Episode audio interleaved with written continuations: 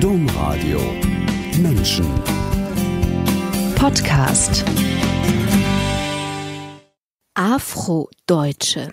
Möchte Janet Patt genannt werden, zumindest so lange deutsch sein, in der Vorstellung immer noch mit weißer Hautfarbe verbunden ist. Eine Sendung mit Janet Patt, mit der, soweit wir wissen, einzigen schwarzen Vorsitzenden eines katholischen Jugendverbandes in Deutschland über ihr Leben und über Alltagsrassismus. Herzlich willkommen in dieser Sendung Janet Patt online in Köln. Hallo. Hallo, guten Tag. Ich vermute, Sie sitzen in Ihrem Studentenzimmer. Ja, genau. Ich bin in meiner Wohnung. Genau. Und wir machen diese Sendung online, deswegen frage ich danach. Herzlich willkommen alle, die eingeschaltet haben. Am Mikrofon Angela Krumpen. Janet Patt, umso länger und tiefer ich mich in der Vorbereitung dieser Sendung eingelesen habe in diese ja aktuelle oder ho leider hochaktuelle Debatte um Rassismus, umso mehr hat mich das Gefühl beschlichen, etwas Falsches zu tun. Und dann bin ich auf eine gerade heute veröffentlichte Kolumne von der Aktivistin und Journalistin Gianni Sophia Höder gestoßen, die darin schreibt, ich will nicht mehr über meine Rassismuserfahrungen sprechen. Und sie bezieht sich auf die Autorin und Speakerin Tupoka Ogette und sie nennt das Racism Porn, also Rassismuspornografie. Und mit meinen Worten gesagt, meint sie sowas wie weiße Menschen bohren in ihre Wand aus weißen Erfahrungen ein Schlüsselloch und dann gucken, dann spannen sie durch dieses Schlüsselloch und sehen all die Wunden und Narben oder fragen nach all den Wunden und Narben, die Alltagsrassismus, Mikrorassismus und institutionalisierter Rassismus Menschen mit nicht weißer Hautfarbe zufügt. Tja, da saß ich da und hatte dieses Unbehagen, das ich hatte, auf einmal schwarz auf weiß, was ich, als ich das geschrieben habe, ein interessantes Wortspiel fand. Janet Patt. Nun haben wir aber im Vorfeld vereinbart, dass wir genau das machen, dass wir über ihre Erfahrungen mit Rassismus sprechen wollen. Nachdem ich dieses Unbehagen beschlichen hat, will ich zumindest mal fragen, ist es sehr anstrengend für Sie, wenn ich als weiße Moderatorin Sie nach Ihren Wunden mit Rassismus befrage? Das ist eine sehr gute und sehr interessante Frage. Ich glaube, an sich ist es, also ist an sich generell schwierig, über traumatische Erfahrungen zu sprechen. Bei mir überwiegt aber die Möglichkeit, weißen Menschen diesen Blick in mein Leben zu geben und hoffentlich dadurch Verständnis in ihnen zu erwecken und ihnen klarzumachen, wie unterschiedlich mein Leben im Gegensatz zu ihrem verläuft in gewissen Situationen, allein aufgrund meiner Hautfarbe. Und genau, das ist es mir aber wert. Dann sage ich an dieser Stelle erst einmal Danke. Ich hoffe, diese Sendung wird nicht wie ein Spannerloch, wie ein Schlüsselloch, aber ich sage Danke, dass Sie diese Anstrengung, diese Schwierigkeit, die es bedeutet, da hinzuschauen, hinzufühlen und davon zu erzählen, dass Sie das einfach tun. Also, danke dafür. Eine große Frage in diesem ganzen Spektrum ist immer die Frage nach der sogenannten Selbstbezeichnung. Ich habe ja schon am, ganz am Anfang gesagt, dass Sie gerne Afrodeutsche genannt werden wollen. Zumindest so lange, wie Deutschsein in unserer Vorstellung immer noch ganz automatisch mit weißer Hautfarbe verbunden ist. Und dieses große Thema Selbstbezeichnung, das kommt ja daher, dass es ursprünglich weiße Menschen waren, die schwarze Menschen sehr abwertend Nigger oder Neger genannt haben. Und dann sich davon emanzipierend haben schwarze Menschen sich eben schwarz genannt oder People of Color, POC, für alle Nicht-Weißen. Sie selber haben in einem Interview mit meiner Kollegin Hilde Regeniter gesagt, sie wollen Afrodeutsche genannt werden, schwarz wäre aber auch okay. Dabei sind sie doch eigentlich Deutsche. Warum soll ich dann Afrodeutsche sagen? Genau aus dem Grund, den Sie gerade eben genannt haben. Wenn jemand als deutsch betitelt wird, ist bei den meisten direkt eine Person mit weißer Hautfarbe im Gedächtnis und eben nicht die Möglichkeit, auch eine andere Hautfarbe zu haben. Schwarz sehe ich persönlich mittlerweile, wie in dem vorherigen Interview auch gesagt, als vollkommen okay an, solange darauf, solange verstanden wird, was dieser Begriff für einen Hintergrund hat, dass dieser Begriff von schwarzen Menschen ausgewählt wurde und dass wir uns diesen Begriff selber gegeben haben. Ich bevorzuge den Begriff Afrodeutsche aber, weil in diesem Begriff meine Herkunft vollkommen dargestellt wird. Ich bin Afro mit afrikanischen Wurzeln, die meine Hautfarbe automatisch spiegelt. Aber ich bin auch Deutsche. Und zwar vor allem innerlich, weil ich mein ganzes Leben in Deutschland aufgelebt habe, ähm, weil ich hier aufgewachsen bin, weil ich die deutschen Werte vertrete.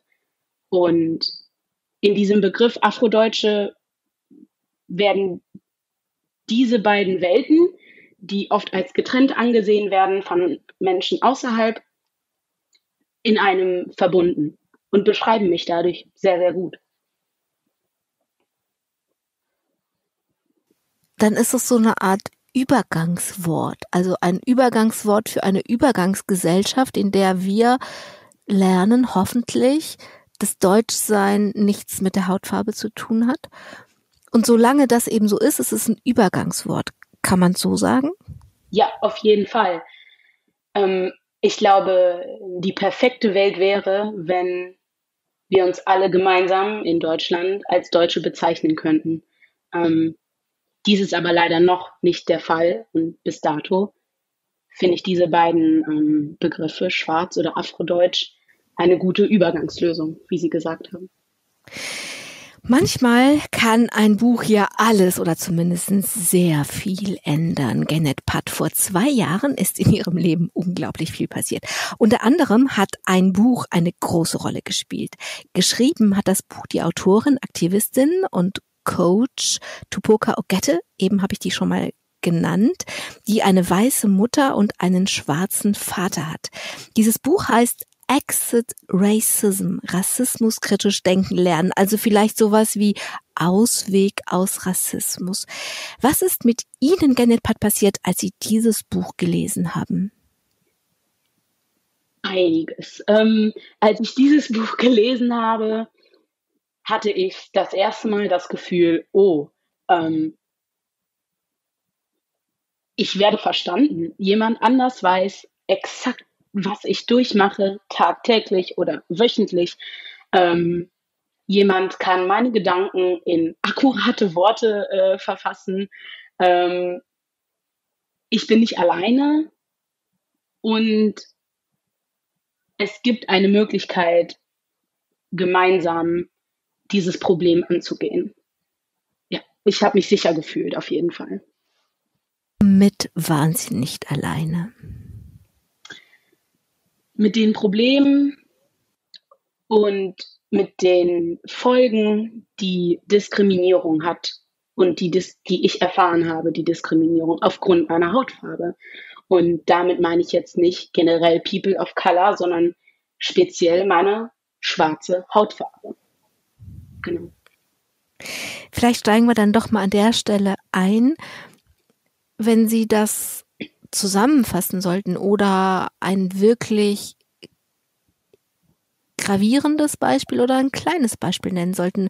Was ist das? Was muss ich mir darunter vorstellen? Und da müssen Sie mir jetzt helfen, weil wenn Sie das so sagen, kann ich mir alles und nichts vorstellen, aber nicht das, was Ihnen passiert ist. Ein kleines Beispiel ist zum Beispiel, ist, ähm, wenn mir in die Haare gefasst wird, ohne mich vorher zu fragen, ob das okay ist, ob ich damit einverstanden bin. Machen Menschen das bei Ihnen ja, als, ja, als, als, erwachsene Frau? Nicht nur als Erwachsene, also mein ganzes Leben schon. Ähm, ich kann mich, also jetzt, ja, bitte. Also bei Kindern ist das natürlich auch nicht in Ordnung, aber mhm. jetzt, wo sie erwachsen sind, machen das immer noch Menschen? Ja, also ich kann mich ähm, an eine Party erinnern, an Karneval vor zwei Jahren. kann ich mich sehr, sehr gut dran erinnern, als ob es gestern gewesen wäre. Ich ähm, eine Karnevalsparty für junge Erwachsene in, auf dem Dorf und ich bin mit meinen Freunden unterwegs und ich merke, wie hinter mir Menschen herlaufen und mir dabei irgendwas durch die Haare streift. Ich drehe mich natürlich sofort um, ähm, habe aber dann niemanden mehr gesehen und dachte, okay, das war vielleicht einfach nur ein Versehen. Jemand ist einfach aus Versehen an meine Haare gekommen. Das Problem ist, dass das erneut passiert ist und ich dann dazu ein Lachen gehört habe. Also als ob sich jemand gerade einen Spaß erlauben würde. Diese Party war für volljährige Menschen, möchte ich dazu sagen. Also es waren jetzt keine kleinen Kinder da. Ähm, und das ist noch ein paar Mal passiert, ohne dass ich diese Menschen irgendwie sehen konnte oder wirklich sagen konnte, wer das ist und diese Menschen zur Rechenschaft ziehen konnte. Es ist bestimmt fünfmal passiert, dass mir diese Leute in die Haare gefasst haben und für sie das ein Scherz war. Der Abend war für, für mich dann persönlich auch hin. Ähm, ja, das ist nur eins der Beispiele, ein kleineres, würde ich auch sagen. Äh, ein größeres vielleicht auch, wobei das schon mir nicht so klein vorkommt, aber mhm. vielleicht doch mal ein anderes. Ein größeres wäre die Auseinandersetzung mit dem Wort Neger. Ähm, das ist jetzt eine größere Situation für mich, weil es auf einem persönlichen Level war, von einer Freundin mehrmals als Neger bezeichnet zu werden, obwohl ich gesagt habe, dass ich das nicht möchte. In dieser Situation auch. Also ich werde Neger gesagt, äh, genannt ich sage, dass ich das nicht möchte. Ich werde erneut bezeichnet als Neger. Ich erwidere erneut, dass ich es nicht möchte und das ging immer weiter. Ähm, abgesehen davon, was das Wort bei mir persönlich auslöst, also von einem weißen Menschen als Neger bezeichnet zu werden, ist einfach in sich schon traumatisch. Aber auch auf diesem persönlichen Level, da gar kein Verständnis zu erzielen bei der anderen Person. Diese Machtlosigkeit. Also ich war dieser Freundin ausgesetzt und konnte wirklich nichts machen. Ich, also, außer vielleicht ähm, ihr den Mund verbieten, indem ich eine Hand auf den Mund lege, aber das wäre ja dann irgendwie auch schon ähm, Grenzüberschreitung gewesen von meiner Seite aus. Also diese Aus, also diese Hilflosigkeit, genau. Das Problem ist, schreibt zumindest Tupoka Ogette und wenn ich Ihnen zuhöre, dann kann ich mir das so gut vorstellen, dass Menschen auf dem Land, die eine Karnevalsparty feiern, da überhaupt nichts beifinden, jemanden übers Haar zu streichen oder jemanden zu provozieren mit dem Wort Neger. Tupoka Ogette schreibt dazu, Rassismus gilt in Deutschland als individueller, bewusster Fehltritt der anderen. Das heißt, es wird davon ausgegangen, dass echter Rassismus, also das echt habe ich jetzt hinzugefügt, nur bei Nazis oder anderen schlechten, in Anführungsstrichen, Menschen vorkommt. Zitat Ende. Ich finde, Rassismus kann man überhaupt nicht ohne Kolonialismus verstehen. Und dafür müssen wir ein paar Jahrhunderte zurückgehen ins 16. Jahrhundert, als Europa sich so entwickelt fand, dass es sich selbst das Recht zugeschrieben hat, den unterentwickelten, den sogenannten unterentwickelten Süden in Afrika und Lateinamerika zu erobern. Also um sowas wie Neger verstehen zu können, muss man eigentlich die Kolonialgeschichte kennen. Um Dinge zu verstehen, muss man davon wissen. Haben Sie genug über Kolonialismus oder Ihre Freundin genug über Kolonialismus in der Schule gelernt? Überhaupt nicht, kann ich so direkt sagen. Also ich kann mich da kaum dran erinnern. Ich habe mein Wissen über Kolonialismus das erste Mal wirklich aufgefrischt, als ich Exit Racism von Tupoka Ogette gelesen habe und da es darauf aufmerksam gemacht wurde bei uns in Deutschland, vor allem im Geschichtsunterricht, ist natürlich und berechtigterweise auch der Holocaust sehr im Vordergrund. Das ist, glaube ich, ein Fass, was wir jetzt nicht ganz aufmachen können. Aber natürlich ist im Holocaust der Begriff Rasse in einer bestimmten Art von den Nazis geprägt worden, dass es ja auch leicht ist, sich in Deutschland vom Rassismus zu distanzieren, weil das äh, tun die meisten Menschen hoffentlich heute nicht, außer solche, die eben wirklich extrem rechts sind. Das ist ja in Amerika, in den USA eine völlig andere Debatte. Das, das ganze Fass kommen wir, glaube ich, heute nicht nicht äh, beleuchten, aber zurück zu dieser Kolonialgeschichte, die uns so wenig präsent ist, aber in Straßennamen und überall eigentlich dann doch begegnet. Sind Sie denn einverstanden mit Ogette, wenn diese sagt, ohne diese Geschichte kann man sowas wie diese Beleidigung mit dem Neger, mit der als Neger beleidigt zu werden, gar nicht verstehen? Ja, ich stimme damit ja auf, auf jeden Fall ein. Ähm, allein sich bewusst zu werden, was Afrikaner in, im 14., 15. Jahrhundert durchmachen mussten, auf, auf dieser Reise von Afrika nach Deutschland, von Afrika ähm, in die Vereinigten Staaten, diese monatelange Seefahrt, eingeengt auf engstem Raum, die Erniedrigung, ich glaube, wenn man sich dem bewusst wird, schafft man automatisch ein Verständnis für das Trauma, was schwarze Menschen heutzutage damit verbinden. Ich glaube mhm. schon, ja. Also ich weiß, dass ich als Jugendliche Onkel Toms Hütte gelesen habe und einfach, das war so brutal alles, was, was da erzählt wurde. Ja. Aber das ist natürlich weit, weit weg von deutscher Geschichte, wenn ein deutsches weißes Mädchen Onkel Toms Hütte liest. Also das mit sich selbst in Verbindung zu bringen, ohne dass man an die Hand genommen wird und die, die Zusammenhänge aufgezeigt werden, das ist dann ja zumindest schwer. Also da gibt's ein Gro ja. Genau, ich glaube auch, dass dieser Kolonialismus oft mit Portugal und ähm, England äh, verbunden wird, sehr groß natürlich und mit Frankreich, Spanien und vor allem dann hinterher auch die Sklaverei in den USA, die damit sehr zusammenhängt. Ich glaube, viele sind sich gar nicht bewusst, dass Deutschland doch auch einen Part, äh, einen Teil daran gehabt hat und auch keinen kleinen. Genau. Also ich war mal in Ruanda und war da in Kigali im Memorial, im, im ähm, Völkermord Memorial. Und da war so eine, ja, so, so ein rundlaufender Bau mit, mit großen überdimensionalen Fotos und Bildern. Und da waren am Anfang dieses Rundganges lauter weiße deutsche Kolonialherren, die irgendwelche ähm, so Schubelemente, so Messinstrumente hatten und damit die Nasen ähm, der Menschen vermessen haben und dann eine Rasse hergestellt haben, nämlich die Tutsis und die Hutus. Also der Ursprung der Rasse dieses Konfliktes waren deutsche Kolonialherren. Also eigentlich wissen könnte man das vielleicht schon, aber man muss sich dann schon selbst sehr interessieren. Es ist irgendwie nicht so im kollektiven Gedächtnis, oder? Ja, genau. Und da ist halt, glaube ich, auch das Problem, dass man selber aktiv werden muss und sich selber diese Informationen zusammensuchen muss und das schon eine größere Hürde darstellt. Äh, darstellt. Ich glaube, es wäre ähm, ja, einfacher, das mehr in den Schulunterricht mit aufzunehmen, auch als ein größeres Thema, als es bisher war. Ja.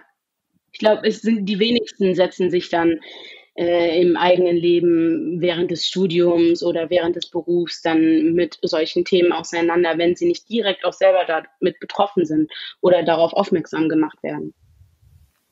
Das ist ja genau die Forderung von Ogette und von ganz vielen anderen eben zu erkennen. Es geht nicht darum zu sagen, das ist irgendwas, was mit Deutschland nichts zu tun hat. Wir sind doch hier die Guten. Wir sind doch gar nicht rassistisch. Doch, das ist so tief die Grundlage unserer Welt, dass wir es gar nicht merken. Auf jeden Fall. Das Problem dieses Rassebegriffs ist, dass während der Kolonialzeit eine moralische Rechtfertigung her musste. Äh, geschaffen werden musste, um diese grausamen Taten zu rechtfertigen und diese doch sehr äußerlich auffallenden Merkmale und diese unterschiedlichen Merkmale von Menschen mit weißer Hautfarbe und Menschen mit schwarzer Hautfarbe haben da halt gut gepasst. Und dass sich das dann aber so weiterentwickelt hat und so groß geworden ist, das ist dann ähm, ja das, womit wir halt heute umgehen müssen. Genetpat, kommen wir zurück zu Ihrer Geschichte. Sie sind in Äthiopien in einem Slum geboren und mit eineinhalb Jahren in ihre deutsche Familie gekommen. Das wissen sie natürlich nur aus den Erzählungen ihrer bunten, großen Familie, denn als sie ins Bergische Land 1996 kam, da waren schon sieben andere Kinder da, alles Adoptivkinder in dieser Familie und eines kam dann noch nach ihnen, macht neun Adoptivkinder aus drei Kontinenten. Ich denke mal, Ihre Familie ist einzigartig, oder? Ja, auf jeden Fall, beziehungsweise mir ist noch keine äh, gleiche Familie unter die Augen gekommen. Ich meine, jede Fall. Familie ist auf ihre Art einzigartig, aber das ist, diese, diese Zusammensetzung ist so besonders. Sie haben im Vorgespräch gesagt, Sie seien unendlich stolz auf Ihre Eltern. Was macht Sie so stolz? Denn dass das eine enorme Leistung ist, das kann sich, glaube ich, jeder vorstellen. Was macht Sie so stolz? Ähm, Eltern zu haben, die mit einer so großen Selbstverständlichkeit uns Kinder aufgenommen haben, ähm, die so viele Leben gerettet haben, meiner Meinung nach. Meine Eltern sehen das sehr, sehr bescheiden. Meiner Meinung nach zu bescheiden. Aber ähm, ja, ähm, mir, ist, mir ist ganz klar, dass diese neun, also wir neun Kinder durch unsere Eltern gerettet wurden vielleicht nicht direkt mein Leben von mir persönlich jetzt, aber ähm, die zu, also ich glaube nicht, äh, dass ich auch nur ansatzweise an diesem Punkt bin, wo ich jetzt bin äh, oder gewesen wäre, wo ich jetzt bin, wenn ich nicht meine Eltern gehabt hätte. Ich wäre sehr wahrscheinlich noch in Äthiopien gewesen, ähm, in einem Stadtteil, der von Armut, Armut durchflutet ist, von Aufstiegschancen einer Frau, einer jungen Frau, möchte ich da auch gar nicht erst anfangen, weil, ja, genau. Also, ja, meine Eltern sind sehr bescheiden, was das angeht, aber ich kann definitiv sagen, mein Leben wurde von meinen Eltern gerettet. Wie soll ich mir das Leben in Ihrer Familie vorstellen? Ihre Geschwister sind ja sehr unterschiedlich alt. Sie gehören zu den Nesthäkchen der Familie.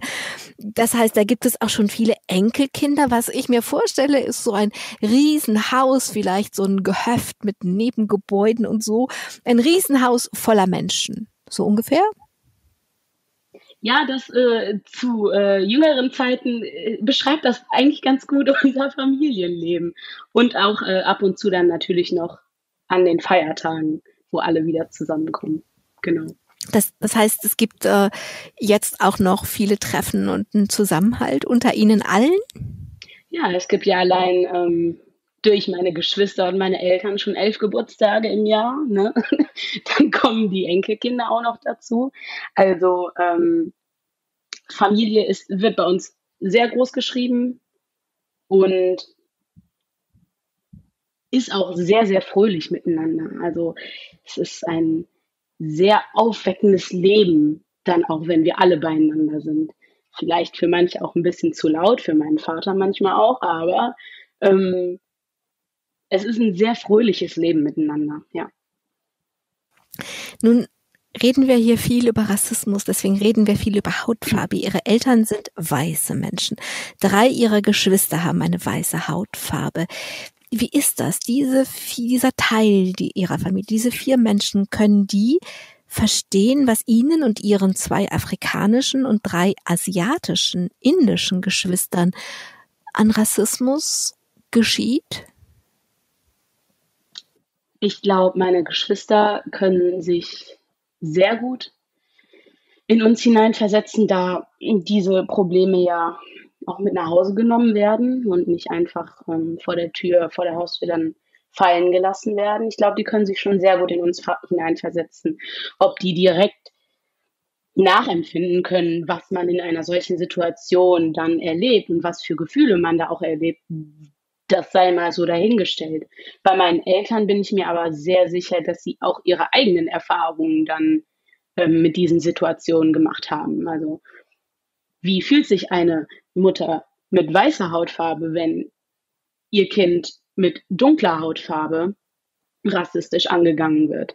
Ähm, es ist für die Mutter genauso traumatisch wie für das Kind. Erleben Mütter ja dann auch, dass sie selber, also Mutter mit weißer Hautfarbe, dass sie selber rassistisch beleidigt werden, so von wegen, mit wem hast du dich denn eingelassen, du Schlampe? Das oder dass den Müttern gar nicht zugetraut wird, dass das deren Kind ist. Das kann ja auch vorkommen, dass Menschen gar nicht möchten, dass das dunkelhäutige Kind zu einer hellhäutigen Mutter gehört. Ähm, und sich dann auch mit solchen Menschen auseinandersetzen zu müssen, erfordert viel Nerven.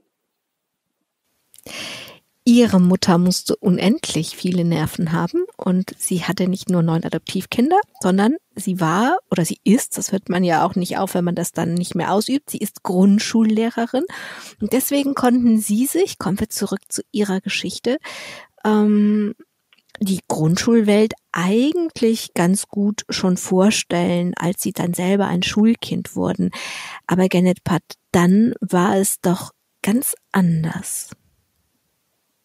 Also das Grundschulleben ähm, habe ich ja aus der ersten Bank natürlich mitbekommen, kann man schon fast sagen. Ähm, bei mir selber in der Grundschule natürlich auch. Ähm, und auch wenn meine Mutter mich dann mal mit zu sich in die Klassen genommen hat oder ähnliches. Anstrengend wurde es für mich äh, in Bezug auf Rassismus erst in der weiterführenden Schule. Ja. In der Grundschule habe ich da selber nicht so viel davon mitbekommen. Genau. Auf die weiterführende Schule kommen wir später noch. Was Sie in der Grundschule aber mitbekommen haben. Also erstens war es ein Glück. Es gab einen Jungen mit dunkler Hautfarbe. Warum war das ein Glück? Weil ich nicht die Einzige war. Weil es jemanden gab, der so aussah wie ich und ich dadurch automatisch nicht auf mich alleine gestellt war. Zwei Jahre nachher ist auch meine kleine Schwester auf die gleiche Grundschule gekommen. Bis dahin hat es aber, ja, die zwei Jahre hat es aber dann trotzdem noch gedauert ich konnte wirklich froh sein, dass ich ähm, in der Grundschule sehr gut aufgehoben war. Ähm, aufgrund der Berufstätigkeit meiner Mutter auch. Ähm, aber für ein Kind von sechs bis, wie alt ist man dann, sage ich jetzt mal zehn Jahren, ist es schon entscheidend, ob man sich mit anderen Menschen im alltäglichen Umfeld identifizieren kann oder nicht. Und auch wenn es nur über die Hautfarbe ist. Ja. Was Ihnen oft passiert ist, ohne dass Sie das jetzt damals schrecklich gefunden hätten, ist, dass Sie über Ihre Hautfarbe ähm, definiert worden sind. Und Sie sind dann das war oft sicher liebevoll gemeint, Schokokind oder Schokomädchen oder irgendwie sowas genannt worden. Und sie haben damals immer gedacht, ist doch toll, weil Schokolade ist was Tolles. Heute würden Sie das nicht mehr so sehen, oder?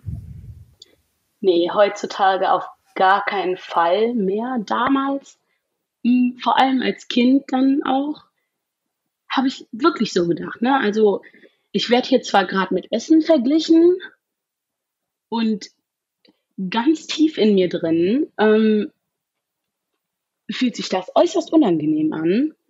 Aber die Art und Weise, wie diese Person das zu mir gesagt hat, also der Tonfall und die Gesichtsausdrücke dazu, spiegeln mir gar keine bösen Absichten. Das heißt, irgendwie muss ich das ja ähm, falsch interpre interpretiert haben jetzt. Und Schokolade mag ja auch jeder und deswegen muss das ja oder deswegen ist das ja bestimmt okay. Also diese, dieser positive Rassismus, ähm, der an sich in netten Aussagen formuliert ist, aber trotzdem nicht angebracht ist und in mir trotzdem ein sehr unangenehmes Fühl, äh, Gefühl hervorbringt. Ja. Da stecken ja zwei Dinge drin. Erstens haben Sie offensichtlich als Kind schon gemerkt, dass irgendwas nicht zusammenpasst. In dem Fall die Freundlichkeit in der Ansprache und der Vergleich Essen zu sein, irgendwas, was man isst. Und wenn es noch so süß ist, worum es beim Essen geht. Also das haben sie, da steckt da drin, dass sie da als Kind schon gemerkt haben, irgendwas stimmt hier nicht. Und dann steckt da ja auch drin, was ich jetzt in dieser, als ich versucht habe, mich in diese aktuelle Debatte ein bisschen einzulesen über Rassismus, was immer, immer, immer wiederkommt, dass von Rassismus betroffene Menschen sagen, es ist mir egal, wenn du sagst, ich meine das doch nicht böse. Ich glaub dir, dass deine Intention eine gute ist, aber es geht nicht um deine gute Intention, sondern es geht um die Wirkung bei mir. Ich glaube, das muss man wirklich verstehen, dass das ein großer Unterschied ist. Ja, auf jeden Fall. Ich glaube, ein gutes Beispiel ist da, Kind oder Mensch A bricht Mensch B aus Versehen das Bein und sagt dann, ich habe es ja nicht so gemeint, das Bein ist ja immer noch gebrochen. Es wird dadurch ja nicht wieder heil. Und genau das Gleiche ist mit diesen verbalen Ausdrücken. Auch wenn ich weiß, dass du es nicht so gemeint hast, verletzt hat es mich trotzdem. Und ich werde trotzdem mit den Folgen umgehen müssen, weil du mir jetzt gerade keine andere Wahl gegeben hast, dadurch, dass du dich so unangebracht geäußert hast ein ganz weites Feld. Ich habe von Ihnen im Vorgespräch das Wort Mikroaggression gelernt. Das kannte ich bis dahin gar nicht. Aber das fängt eben da an, wo im Scherz eben ihre Haare angefasst werden oder im Scherz ihnen das Wort Nigger zugeworfen wird, im vermeintlichen Scherz und hört bei tausend anderen Sachen bei, dass sie häufiger in der Straßenbahn kontrolliert werden als andere Studentinnen oder keine Ahnung, was es hört.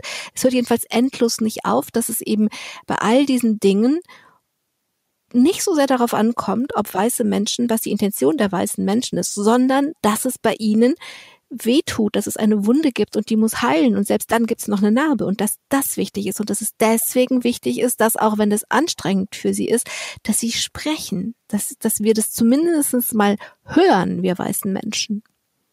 Ich glaube auch, weil die Leben so unterschiedlich sind, dass weiße Menschen es oft einfach gar nicht wissen, was Menschen mit dunkler Hautfarbe, People of Color durchmachen müssen. Ähm, und ich glaube, wir sind noch nicht an diesem, ja, an dieser Pornografie-Geschichte da angekommen, also dass es ähm, in die Richtung gesehen wird, sondern ich glaube, wir sind immer noch an der Stelle, dass erstmal erklärt werden muss, was geschieht denn überhaupt, was weiße Menschen nicht mitbekommen. Ähm, die müssen erstmal darauf aufmerksam gemacht werden. Ansonsten können sie ja auch überhaupt nicht darauf reagieren.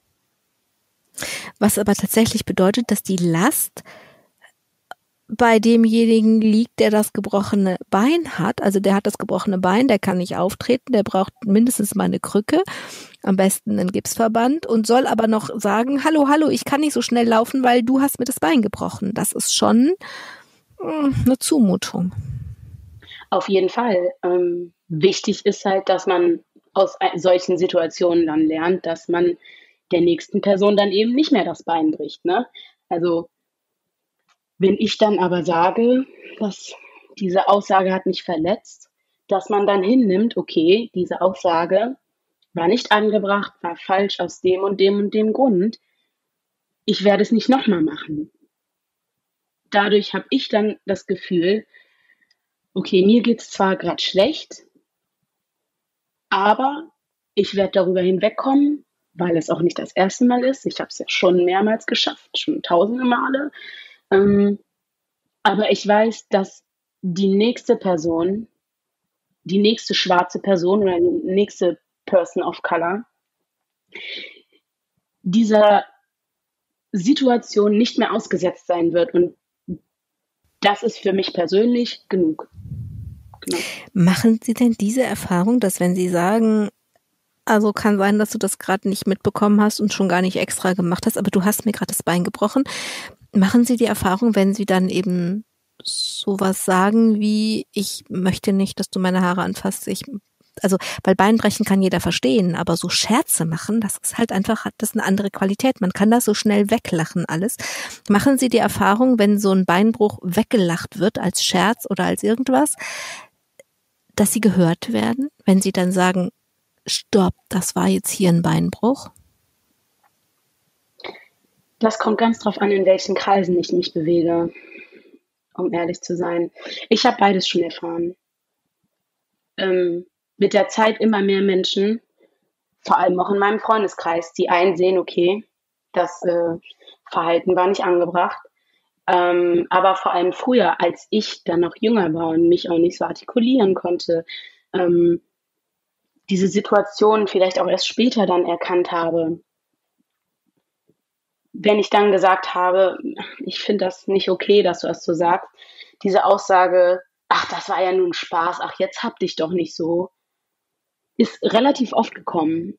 Und als junges Mädchen dann etwas zu sagen, als junges schwarzes Mädchen, also in der Minderheit dann was zu sagen, als junges schwarzes Mädchen, was im Mittelpunkt auf, von jetzt auf gleich steht und alle weißen Augen auf sich gerichtet hat, dann nochmal was zu sagen, ist äußerst schwierig. Hat es geholfen, dass Sie das alles tun? Sie sind noch so jung, dass Ihre Mutter eine überzeugte Feministin ist und Ihnen einfach auch auf dem Weg mitgegeben hat, dass Frauen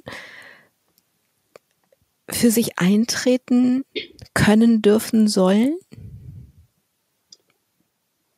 Es hat mir nicht nur geholfen, es hat mir, glaube ich, auch sehr viel Zeit erspart, um ehrlich zu sein. Also wenn ich sehe, wie lange Freundinnen von mir brauchen, um zu erkennen, wie viel ihr Leben wert ist ähm, und dass sie als Frau einem Mann gleichgestellt sind, in jeder Situation, verlangt sehr viel Zeit. Und meine Mutter hat mir und meinen Schwestern das von, und auch meinen Brüdern natürlich, das von klein auf beigebracht, dass unser Geschlecht uns in keiner Weise einschränkt und auch in keiner Weise benachteiligen sollte, dass es natürlich vorkommen kann. Aber sie hat uns natürlich, also sie hat uns dann auch gezeigt, wie wir mit diesen Situationen umzugehen haben, dass wir wissen, wir sind gewertschätzt, wir als, als Person, wir werden nicht auf unser Geschlecht ähm, reduziert im, innerhalb der Familie zum Beispiel. Und diese Erkenntnis, die sie damals dann hatte, die sie sich selber aneignen musste, hat sie mir automatisch weitergegeben. Und dadurch konnte ich mich auf andere Themen stärker konzentrieren, weil ich dieses Selbstbewusstsein schon in mir hatte, was sich erst in späteren Jahren ähm, geäußert hat. Ich war jetzt mit sechs Jahren natürlich nicht die selbstbewusste Kleine, ähm, aber vor allem in der Jugend und in, in, dieser Teenagerzeit hat das geholfen und jetzt auch in Anfang der 20er bei mir persönlich ähm, habe ich mir ihre Ratschläge mehr und mehr zu Herzen genommen, wie viel ich wert bin. Und das stärkt, hat meine Persönlichkeit so gestärkt, dass ich da manchmal das Gefühl habe, dass ich da wirklich wie ein Felsen in der Brandung stehen kann, auch wenn mir gewisse sexistische Kommentare entgegengeworfen werden. Genau. was Sie sagen. Ich freue mich, dass Sie das so sagen können. Sie haben gesagt, so richtig gruselig wurde es, war es nicht in der Grundschule, wurde es erst später in der Schule, in der weiterführenden Schule. Und da haben Sie gesagt, Sie waren bekannt aber nicht beliebt. Und das ist ja, also Kinder und Jugendliche, wenn sie eins wollen, dann wollen sie beliebt sein, aber sie wollen dazugehören. Und das haben sie nicht so richtig. Hatte das mit ihrer Hautfarbe zu tun? Mm. Ob es direkt mit meiner Hautfarbe zu tun hatte, weiß ich ehrlich gesagt nicht. Aber ich habe das als den einzigen Unterschied gesehen hm, zwischen mir und den anderen Mädchen oder auch den Jungs. Aber natürlich vor allem mit den Mädchen, weil da ja schon mal das Geschlecht wenigstens gleich war. Ne? Ähm, was mich dann auch oft also ins Grübeln gebracht hat. Liegt es an meiner Hautfarbe? Weil woran soll es denn sonst liegen? Ich weiß, dass ich nett bin, ohne jetzt egoistisch klingen zu wollen, aber ich weiß, dass ich nett bin, weil mir das von der Gesellschaft im Allgemeinen so gespiegelt wird. Ich komme gut an bei Menschen, ich bin offen, ich bin, ich bin ein sehr fröhlicher Mensch. Also warum gehöre ich nicht richtig dazu? Warum finde ich diese eine beste Freundin, diese, ne, dieser Mythos, diese eine beste Freundin, der uns damals ähm, meiner Meinung nach ähm, vorgelebt wurde. Wa warum finde ich das nicht? Oder warum haben die anderen Mädchen schon einen Freund und warum ich noch nicht in den jungen Jahren? Ja, muss wohl an meiner Hautfarbe liegen. Also da wird sehr viel drauf zurückgeführt, wenn auch, wenn ja schon so viel anderes aufgrund der Hautfarbe ist, dann ist es ja nur logisch, dass auch das jetzt daran liegt. Genau. Die Dinge haben sich verbessert, als sie die SV, die Schülervertretung gefunden haben. Da hatten sie dann auf einmal eine Gruppe, die auch was bewegen wollten, die was verändern wollten. Sie sind auf Demos gegangen. Also da hatten sie in der Schule, haben sie etwas, einen, einen Punkt gefunden, eine Gruppe gefunden, zu der sie dazugehören konnten. Neben der Schule Genetpat gab es aber eine für sie sehr wichtige Einrichtung. Und Darüber möchte ich gerne mit Ihnen sprechen. Da müssen wir aber zuerst erzählen, dass Sie eine katholische Kindheit hatten, so eine richtig katholische Kindheit. Welche Rolle hat Religion gespielt? Bei uns in der Familie eine große. Im Vergleich zu anderen Familien würde ich jetzt auch noch hinzufügen. Ähm, also das klassische ähm, Sonntags in die Kirche war natürlich dabei meine kleine Schwester und ich waren noch Messdienerinnen und haben da auch viel gemacht und das hat auch sehr viel Spaß gemacht. Wir waren da auch teilweise ehrenamtlich schon ähm, aktiv, was aber sehr oder was im Vordergrund stand, war einfach dieses Miteinander, dieses Leben dem Nächsten gegenüber nett zu sein und wirklich zu versuchen, in einer Gemeinschaft zu funktionieren. Und auch wenn meine Eltern das jetzt nicht mit Bibelzitaten gefüllt haben, für ein Kind da muss ich auch sagen, Gott sei Dank, haben sie das doch durch ihr Dasein meiner Meinung nach sehr gut gespiegelt. Ja. Zu so einer katholischen Kindheit gehören oft Gruppenstunden, Freizeiten. Messdienerin haben Sie schon erzählt. Und dann kamen Sie zwei Wochen ohne Eltern. Das große Abenteuer und in diesem, in Ihrem Fall, eine große neue Welt. Welche? Ja, die des, äh, die des Jugendverbands. Ähm, da muss ich auch direkt schmunzeln, weil das genau wie bei der SV so das Gefühl in mir ausgelöst hat, okay, Janet, du weißt schon, du bist anders und damit hast du dich abgefunden. Jetzt musst du aber irgendwie noch schauen, wo du halt mit deinem Anderssein reinpasst. Das hat einmal in der SV stattgefunden, aber auch vor allem in dem Jugendverband, ähm, wo man wirklich als Kind sich selber ausleben konnte. Man konnte so verrückt sein, wie man wollte. Man konnte so viel Matsch und Sandbuden bauen natürlich auch, wie man wollte, aber man wurde auch wirklich einfach als Kind der Gruppe akzeptiert. Und ohne da auf die Hautfarbe zu achten oder mich aufgrund meiner Hautfarbe zu unterscheiden. Sogar im Gegenteil, eher, meine Hautfarbe war eher etwas Besonderes und etwas Positives. Aber das ist doch jetzt verrückt, weil das sind doch original die gleichen Kinder wie in der Schule. Ja, das sind die gleichen Kinder wie in der Schule und ich weiß auch nicht, warum da der Unterschied war. Ich hatte aber immer das Gefühl, dass im Jugendverband, wie zum Beispiel auf einem Pfingstlager, ähm, da konnte man einfach sein, wie, also wirklich wie man war. Und die Leute haben einen auch so hingenommen. Ähm, das heißt, die Leute waren da genauso verrückt wie ich. Die haben über die gleichen Witze gelacht. Die haben die, was weiß ich, gleiche Musik gehört, sage ich jetzt mal wie ich. Und die haben keinen Unterschied gemacht zwischen mir, vor allem auch die Leitenden, zwischen mir und den anderen Kindern.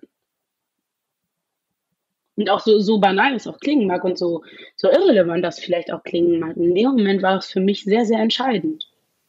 Ja. Hm.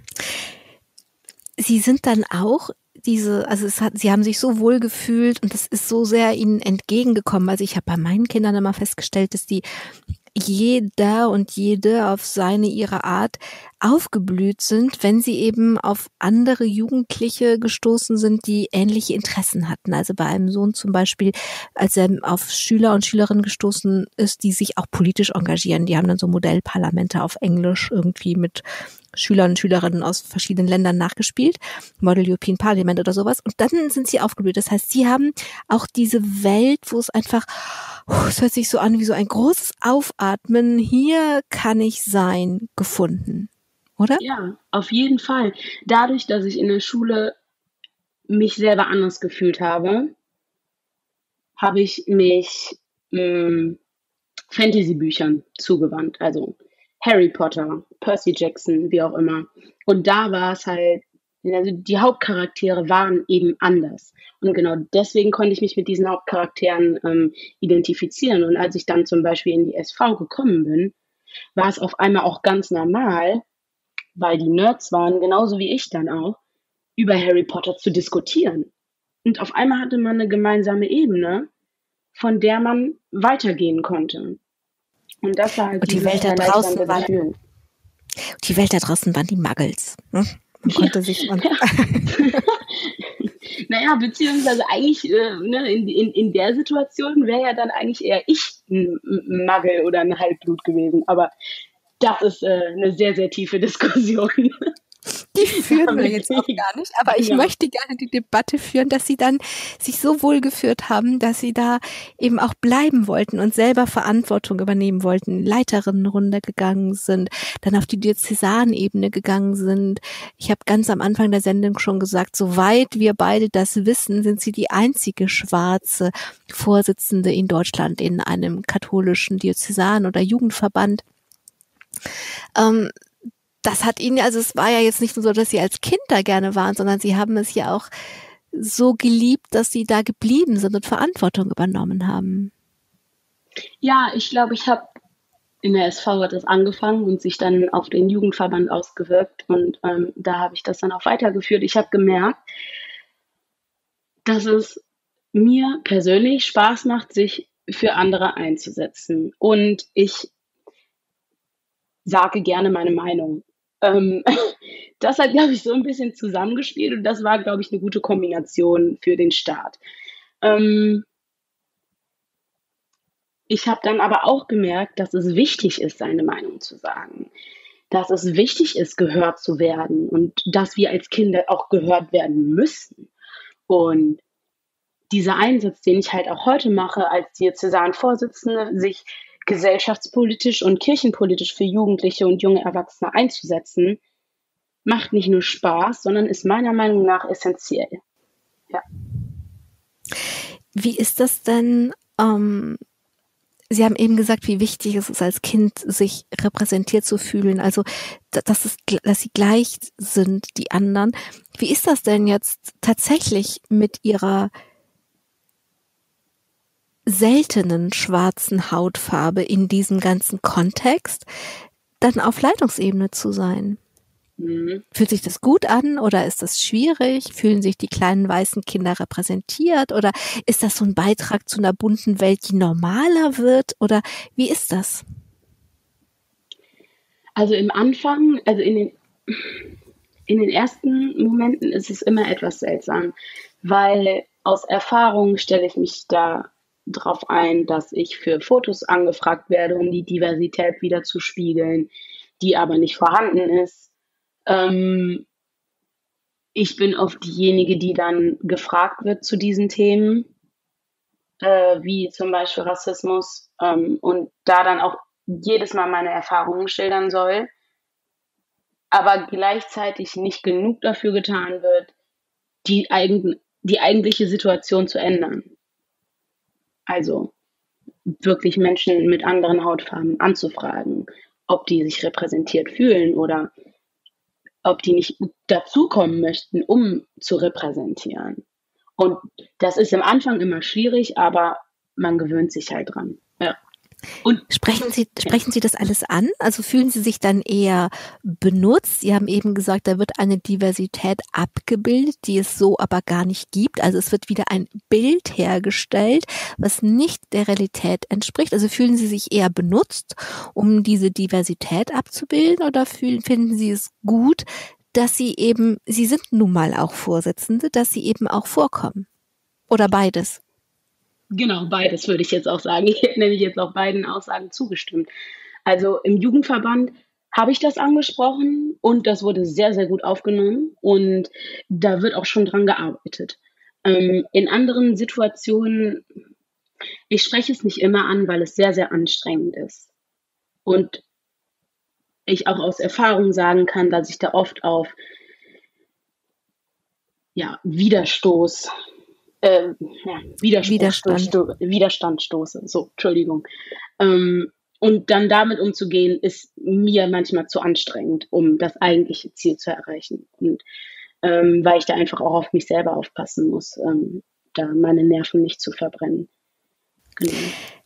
Da sind wir nicht nur am Ende der Sendung fast schon, ein bisschen Zeit haben wir noch angelangt, sondern auch am Anfang der Sendung wieder, als ich von diesem Unbehagen erzählt habe. Wie ist das denn jetzt, wenn ich diese Sendung mit Ihnen mache?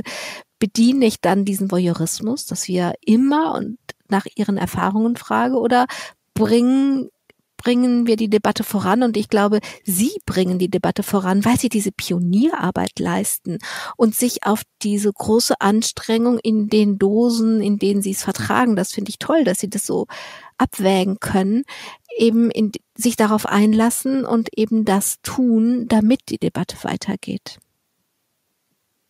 Ähm, ich glaube, wir sind an dem Punkt noch nicht angekommen, dass es voyeuristisch genutzt wird. In Amerika, da ist der Punkt schon erreicht, dass ähm, Menschen mit schwarzer Hautfarbe eben sagen, es ist definitiv auch jetzt gerade nicht mehr unsere Aufgabe, weiße Menschen aufzuklären und sucht euch eure Sachen selber.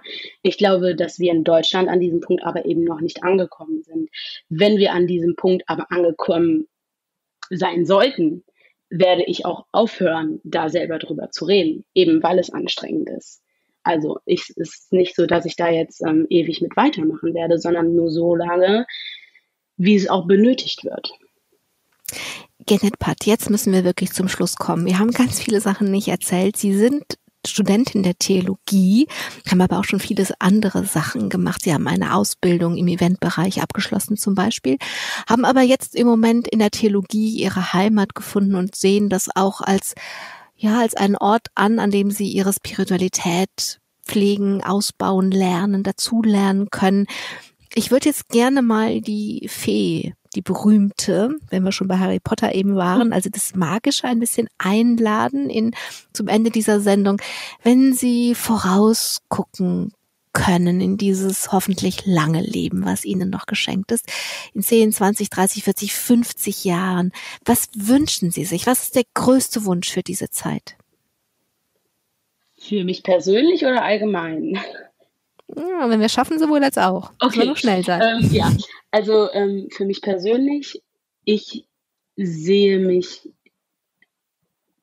vordergründig weiterhin erstmal in der Verbands, in der Jugendverbandsarbeit ähm, weil ich mich da auch persönlich sehr wohl fühle und weil ich es sehr, sehr wichtig finde, sich mit jungen Leuten auseinanderzusetzen und deren Bedürfnisse auch zu behandeln. Ob sich das hinterher dann in eine pädagogische Richtung weiterentwickelt, wie bei meinen Eltern zum Beispiel, sei mal dahingestellt. Allgemein habe ich im Jugendverband gemerkt, dass die jungen Menschen unserer Gesellschaft sehr aktiv sein können, wenn sie möchten. Was jetzt natürlich auch sehr zugenommen hat. Man sieht Fridays for Future und ähnliches. Und ich glaube schon, dass wir auf einem guten Weg sind. Wovor ich Angst habe, ist, dass es zu lange dauern wird, Ähm, oder dass es sich im Sande verläuft. Glaube aber trotzdem, dass es, dass wir auf einem guten Weg sind und dass es gut weitergehen kann. Genau. Genet Pat, jetzt nutze ich die letzten Sekunden, um Ihnen zu danken, Ihnen zu wünschen, dass es nicht im Sande verläuft, Ihnen zu danken für die Pionierarbeit, die Sie auch jetzt in dieser Sendung für uns, die Hörer und Hörerinnen und geleistet haben. Und ich wünsche uns allen, dass wir das gemeinsam schaffen, dass es nicht im Sande verläuft und dass es nicht zu spät sein wird. Danke für die Inspiration. Danke allen, die zugehört haben. Am Mikrofon war Angela Krumpen. Machen Sie es gut. Domradio Podcast. Mehr unter domradio.de slash podcast.